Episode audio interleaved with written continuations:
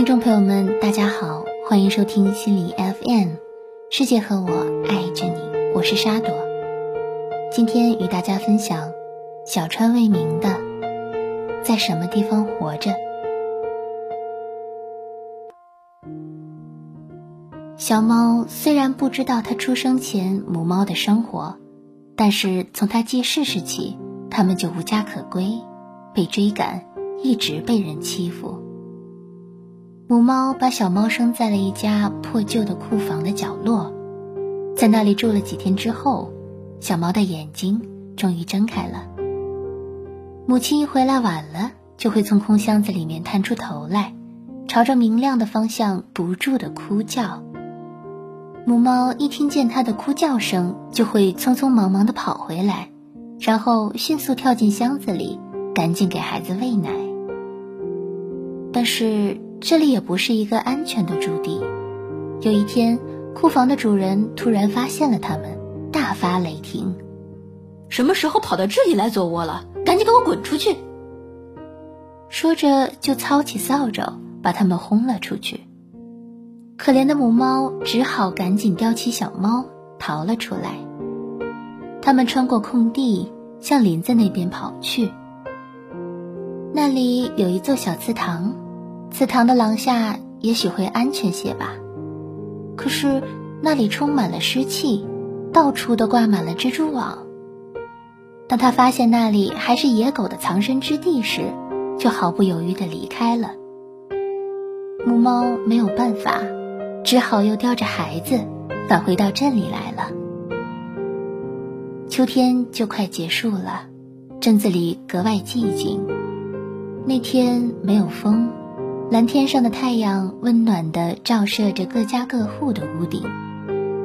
母猫发现了一扇开着窗户、晒着被子的两层楼的人家，就大胆地攀过了围墙，因为它想，现在无论多么冒险，为了小猫，都必须找到一个好地方。幸好没有人在家，它马上把小猫带到了屋里，它放开身子躺下。给小猫喂奶。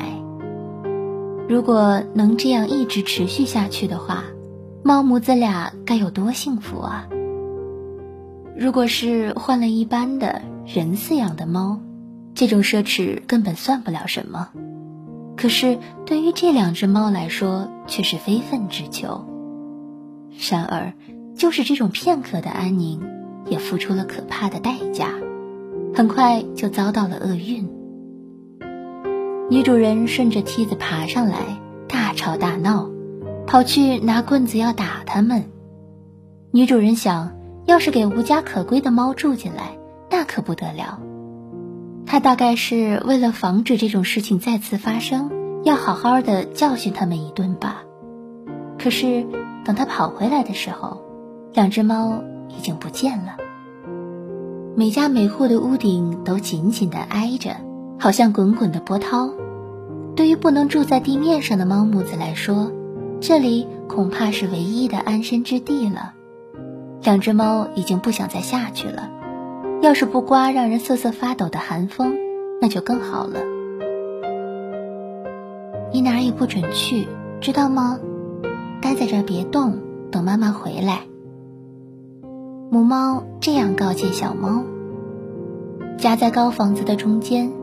这座不起眼的平房相对比较避风，但也有的日子被太阳一晒，马口铁的屋顶会升腾起一阵阵热浪。要是小猫一个人不乱走，这里倒是一个比任何地方都好的地方。不过，因为小猫已经知道，每次被人追赶、被人欺负，都是母猫拼命保护着自己。所以，小猫从来不会违背母亲的叮嘱。母猫一边惦记着留在屋顶的小猫，一边到各处的垃圾箱和人家的后门去寻找食物，那可不是一般的辛苦。不管多么着急，都要找到吃的，不能空手回去。一听到爪子翻墙时发出的尖利的响声。小猫便知道是母猫回来了，于是就叫唤着从屋檐下探出头来。这时，被夕阳一照，母猫那消瘦的身子在屋顶上拖出一条长长的灰影。它毛色灰暗，肚子两边瘦得不成样子。它看到孩子平安无事，便高兴地把带回来的食物给它吃，而自己却好像忘记了饥饿，眯缝着眼睛，心满意足地看着孩子在吃东西。冬天的夜晚，北风寒冷刺骨，毫不留情地在屋顶上吹过。母猫把孩子推到墙角，用自己的身体挡住风，用自己的体温给它取暖，因为这样，小猫才得以安稳的入睡。这一幕在小猫的一生中，不知留下了多么深刻的烙印。早晨，太阳一出来，母猫便出门了。屋顶上的霜像白雪一样，白晃晃的，十分刺眼。小猫不禁打了一个寒战。刚走出去的母猫回过头来看着它说：“今天会是一个好天，我回来再跟你玩。”不知是什么样的人住在这屋顶下面，但是一早一晚都会听见年轻、朝气蓬勃的说笑声，白天却非常安静。从这点看。年轻人白天似乎到什么地方去上班了，老人留在家里看家，大概只剩一位老人了吧。常常可以听到嘶哑的咳嗽声和水池传来的流水声。没有别的淘气的孩子，实在是万幸。旁边有一棵高大的构树，它的落叶被风吹着，在导水管和屋檐的边上结了起来。那些落叶时不时的会像龙卷风一样漫天飞舞，两只猫一边在屋檐的角落里避风，一边看着。一天，在阳光照耀的屋檐上，母猫和小猫正在互相愉快的戏耍着。这时，从哪里传来了说话声：“只吃瘦成那样妈妈的奶水，这小猫还真够胖的。”这说话声是从对面一扇高高的窗户里传来的。一个少女一边望着这边，一边对身后的妹妹说：“她吓着两只猫，两个人躲着不让猫发现。”少女把手里的面包掰碎，突然传来了一个响声，什么东西掉到了猫的身边。母猫吓了一跳，缩起身子，摆好架势。准备应战突如其来的不速之客。保护孩子比自己逃跑更重要。母猫环视了一下四周，可却没有找到敌人的影子。原来掉下来的是一块香喷喷的、涂着奶油的面包。是谁扔的呢？母猫疑惑了一下，抬头朝高高的窗户看去。只见两姐妹正看着这边笑呢。看到这个样子，母猫知道它们没有恶意，不过还是不敢大意，没有去接近食物。是给你们的，吃吧。为了让母猫放心，少女这样说道。小猫终于忍不住了，靠近了面包。母猫好像允许了似的，在一边看着。不知是不是为了让给孩子，自己才没有去吃。少女又掰了一块面包扔了过去，这回是给你的。母猫这才把掉在面前的面包慢慢的放进了嘴里。整个冬天，两只猫都住在这一带的屋顶上，一天到晚跑来跑去寻找阳光。当春天到来的时候。小猫已经长得很大了。后街有一片街坊邻居种的田，田里的油菜开出了灿烂的黄花。对别人还是很有戒备的小猫，开始和喜欢自己的少女亲近起来。这时候，在飘着白云的天空下，小猫躲在叶子后面，正要去捉一只要落到油菜花上的白蝴蝶。虽然又回到了地面上，但母猫已经不再像以前那样追赶小猫，而是尽量的远离它，看着它尽情的玩耍。马上就要独立生活了，我不会再跟着你了。母猫嘴上没说，只是眯缝着眼睛看小猫能不能捉到蝴蝶。同样，在一旁观看的少女觉得小猫的样子实在是可爱，就不声不响的绕到后面，出其不意的抱住了它，贴到了脸上。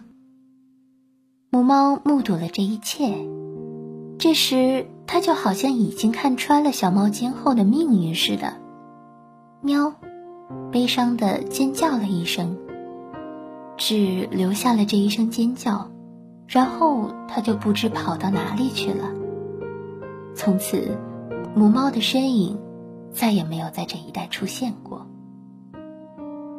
妈妈，收养这只小猫吧。在姐妹俩再三恳求下，这一愿望终于实现了。从今往后，小猫再也不会挨雨淋，再也不会因为挨饿睡不着觉了。你妈妈到哪里去了呢？你能受到大家的宠爱，真幸福呀！你妈妈肯定还在什么地方活着。少女这样对小猫说：“即使这样面对面，人和动物还是有间隔的，想法不一样，不管说什么也无法沟通，这让少女很伤心。”冬天终于要过去了，一个狂风暴雨的夜晚。风吹着屋顶，敲打着窗户。一直在一动不动、静听风声的小猫，突然变得焦躁不安起来，在屋子里闹个不停，要出到外面去。这猫的样子有点反常啊，快把它放出去吧。连少女的妈妈也这么说。姐姐把木窗打开了一条缝，狂风立刻吹了进来。这么大的风，你要到哪儿去呀？少女说。小猫冲到黑暗中，彷徨着，如同在追随一个看不见的影子，不断悲切的叫着。啊，一定是想起母猫了。姐妹俩互相望了望，在那个屋顶上，母猫那领着小猫走路的消瘦的身影，清晰的。浮现在两人的眼前。小猫好像跑到很远的地方去寻找母亲了。风声中断时，隐约可以听到它的叫声。大概是因为风声，不经意之中勾起了它那些难忘的记忆吧。那些在寒冷、狂风大作的夜晚，在静静的下着霜的黎明，被母猫拥抱着。黯然入睡的记忆。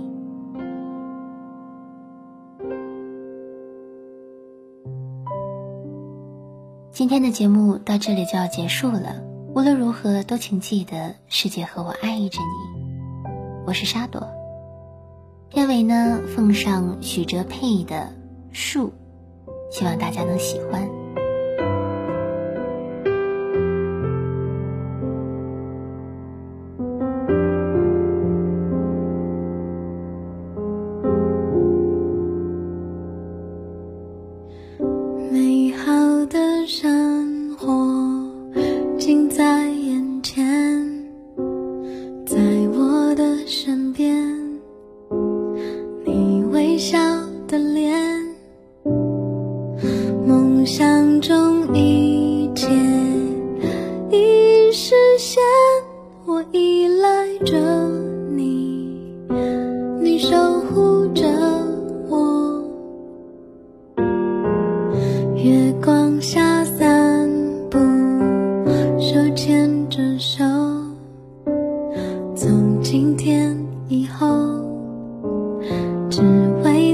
心